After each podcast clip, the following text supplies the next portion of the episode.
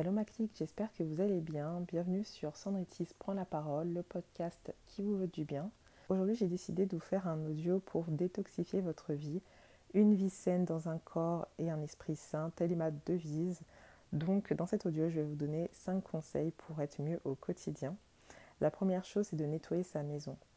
Euh, tout le monde sait à quel point il faut nettoyer son intérieur pour être tranquille, avoir l'esprit plus léger et euh, ça nous apaise et nous met en joie. C'est vrai que lorsque c'est un peu le bazar, euh, en général, ça reflète ce qu'on a à l'intérieur. Et je trouve que nettoyer sa maison, ça libère l'esprit. En tout cas, pour ma part, lorsque je vais pas très bien ou que je suis stressée, peu importe, en tout cas que j'ai pas, je suis pas dans, une, dans un esprit euh, positif, et eh ben faire le ménage, ça me permet de remettre les choses en ordre et je me sens de suite, une fois terminée, euh, cette tâche euh, beaucoup mieux. Donc euh, je vous recommande de faire de même. La deuxième chose, c'est d'organiser son ordinateur. Alors si je dis ça, c'est parce que moi, je mets beaucoup, beaucoup, beaucoup de choses dans mon ordinateur. Bon, maintenant je le fais moins, mais à l'époque je le faisais énormément. Et cela paraît tout bête, mais combien de documents et images accumulons-nous? Prendre quelques heures pour supprimer tous les documents qui nous encombrent dans un disque dur, et organiser tout ça dans, des dossiers ou mettre ça sous clé USB. Euh, euh, enfin bref, peu importe, en tout cas, vraiment, ça, ça nous permet de, de mieux travailler et d'être mieux organisé et euh, de retrouver justement lorsqu'on cherche quelque chose. Et vous travaillerez beaucoup mieux sur votre ordinateur, vous y verrez plus clair et vous gagnerez du temps mais aussi de l'espace.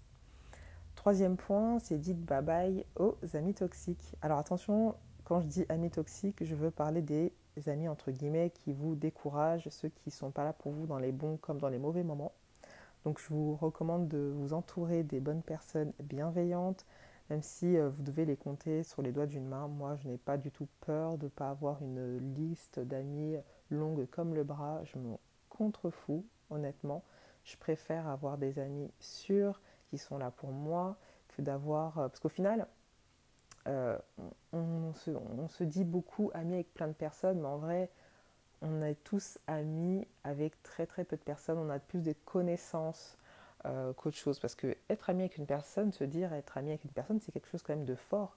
Pour moi, l'amitié, c'est quelque chose de fort. C'est, presque comme une relation amoureuse en fait. On n'y est pas loin quoi. Donc voilà, euh, je vous recommande vraiment de, vous entourer des vrais amis et euh, voilà, je vous dis pas de lâcher vos connaissances ou quoi, hein. euh, pas du tout, mais voilà, sachez différencier en tout cas ces deux types de personnes. Quatrième point, c'est d'arrêter les réseaux sociaux. Alors pas les arrêter de suite, hein, mais faire des pauses. Aujourd'hui, on est beaucoup, beaucoup sur les réseaux et les réseaux sociaux ont pris une place importante mais folle dans notre quotidien et dans notre vie.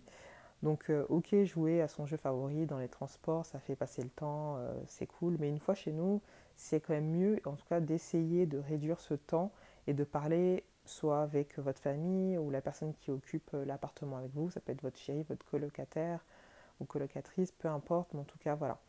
Passer des moments, des bons moments et vivre le moment présent avec ces personnes. Et par exemple, raconter votre journée, regarder une émission en soir pour vous détendre, enfin bref. C'est très important car si vous restez les yeux rivés sur votre téléphone, vous allez créer une bulle dans laquelle vous n'allez pas sortir et vous serez isolé du monde. Et cinquième et dernier point, avoir une bonne hygiène de vie. on ne le dira jamais assez, mais manger sainement, euh, éviter les soirées qui finissent trop tard, en tout cas en semaine. Alors après, vous faites ce que vous voulez le week-end, hein.